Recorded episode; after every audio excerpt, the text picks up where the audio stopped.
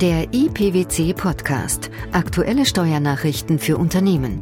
Informativ, kompakt, verständlich. Herzlich willkommen zur zweiten Ausgabe des IPWC Podcasts, den PWC Steuernachrichten zum Hören. Auch heute erhalten Sie von uns wichtige Informationen zu Neuerungen aus dem Steuerrecht. Unsere Themen sind heute Steuerwirksame Abfindungen, goldener Handschlag für Arbeitnehmer, auswärtige Geschäftstermine, Neuordnung der lohnsteuerlichen Behandlung von Hotelübernachtungen mit Frühstück. Kombination von Dienstreise und Urlaub. Aufwendungen werden in größerem Umfang als Betriebsausgaben oder Werbungskosten zugelassen. Das höchste deutsche Finanzgericht hat ein Herz für gekündigte Arbeitnehmer. In einem neuen Urteil billigt der Bundesfinanzhof, dass Arbeitgeber und Arbeitnehmer den Zeitpunkt einer Abfindung so festlegen, dass der Arbeitnehmer Steuern spart. Die Fälligkeit dürfe hinausgeschoben werden, entschieden die Richter. Arbeitgeber und Arbeitnehmer können den Zeitpunkt des Zuflusses einer Abfindung steuerwirksam gestalten, indem sie die Fälligkeit des goldenen Handschlags vor ihrem Eintritt auf einen späteren Zeitpunkt verschieben. In dem Fall, den der Bundesfinanzhof entschied, war der Zeitpunkt der Fälligkeit einer Abfindungsleistung für das Ausscheiden des Arbeitnehmers zunächst in einer Betriebsvereinbarung auf einen Tag im November des Streitjahrs festgelegt worden. Die Vertragsparteien verschoben dann aber noch vor dem ursprünglichen Zahltag den Eintritt der Fälligkeit einvernehmlich auf den Januar des Folgejahrs 2001, was für den Arbeitnehmer steuerlich günstiger war. Die Abfindung wurde entsprechend auch erst im Folgejahr ausgezahlt. Weil die Besteuerung vom Zufluss der Abfindung abhängt, war die Abfindung nach der Beurteilung des BfH deshalb auch erst im Jahr 2001 zu versteuern. Richterliche Begründung Grundsätzlich können Gläubiger und Schuldner einer Geldforderung im Rahmen der zivilrechtlichen Gestaltung des Erfüllungszeitpunkts auch die steuerrechtliche Zuordnung der Erfüllung zu einem Veranlagungszeitraum gestalten. Rechtsmissbrauch komme in derartigen Fällen regelmäßig nicht in Betracht. Nun kommen wir zu einem Thema, das noch vor einigen Wochen hohe Wellen der Empörung geschlagen hat. Die Umsatzsteuerermäßigung bei Hotelübernachtungen von 19 auf 7 Prozent. Für einige Kritiker bleibt es ein Ärgernis. Für viele Dienstreisende und deren Arbeitgeber hat diese Satzänderung zumindest einschneidende lohnsteuerliche Folgen. Denn der ermäßigte Umsatzsteuersatz von 7 Prozent darf nur auf die reine Beherbergungsleistung angewandt werden während das Frühstück zum vollen Umsatzsteuersatz von 19 Prozent abgerechnet werden muss.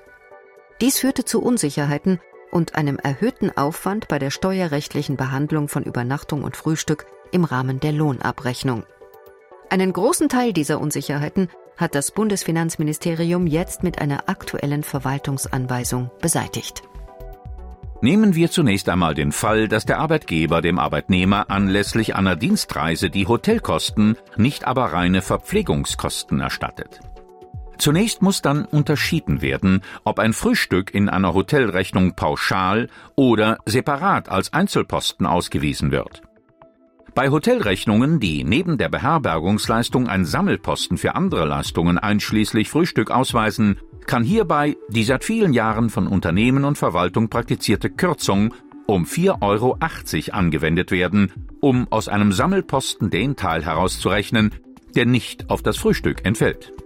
Das gilt allerdings nur unter der Bedingung, dass die Höhe des auf die verbleibenden Leistungen entfallenden Restbetrags keinen Anlass für die Vermutung gibt, darin seien steuerlich nicht anzuerkennende Nebenleistungen enthalten, wie etwa Pay-TV, private Telefonate oder Massagen.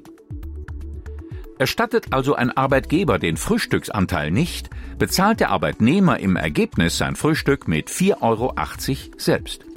Stellt ein Arbeitgeber einem Arbeitnehmer im Rahmen einer Dienstreise bei einer Hotelübernachtung jedoch auch ein Frühstück, wendet er ihm damit einen steuerpflichtigen geldwerten Vorteil zu.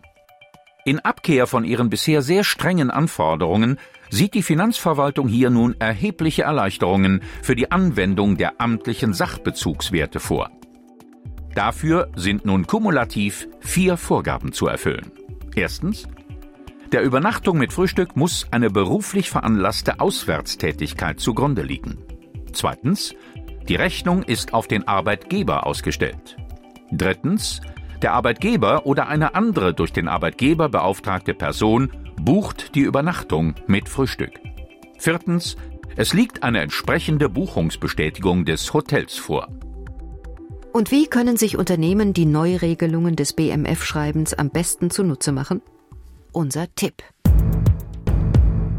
Wir empfehlen, die vorhandenen Reisekostenrichtlinien zu überprüfen und eventuell anzupassen. Stellen Sie auch Ihre unternehmensinternen Verfahren zum Buchen von Hotels auf den Prüfstand. Modifizieren Sie gegebenenfalls auch die Verfahren zur Abrechnung der Reisekosten. Die Wiederbelebung der Pendlerpauschale war schon spektakulär. Doch es gibt noch weitere Fälle, bei denen die obersten Finanzrichter ihre Meinung geändert haben. Der Fiskus erkennt inzwischen auch Ausgaben an, die früher tabu waren. Bestes Beispiel Dienstreisen kombiniert mit privaten Urlaubstagen. Mit einem überraschenden Urteil hat der Bundesfinanzhof seine Rechtsprechung zur Beurteilung beruflich und privat veranlasster Aufwendungen geändert. Danach werden Aufwendungen für sogenannte gemischt veranlasste Reisen in größerem Umfang als bisher zum Abzug als Betriebsausgaben oder Werbungskosten zugelassen. Entscheidend für die künftige steuerliche Anerkennung der Ausgaben ist nach Angaben der Richter eine klar erkennbare Aufteilung der Kosten auf das Private und das Geschäftliche.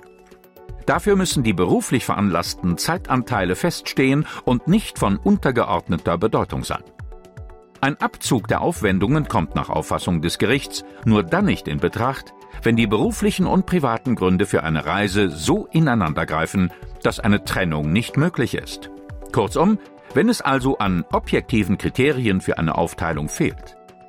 Mit dieser Entscheidung hob der Bundesfinanzhof das seit Jahrzehnten geltende sogenannte Aufteilungsverbot auf, das Reisekosten entweder zur Dienst- oder Privatsache macht. Das waren unsere Neuigkeiten zu steuerwirksamen Abfindungen, Dienstreisen mit Frühstück und die Kombination von Urlaub und Dienstreise.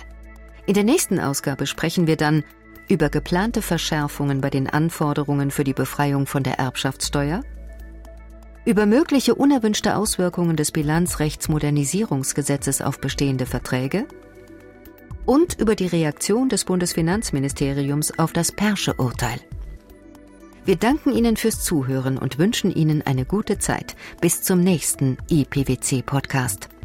Steuerliche Beiträge zum Nachlesen finden Sie in der Zwischenzeit im PwC-Portal unter pwc.de.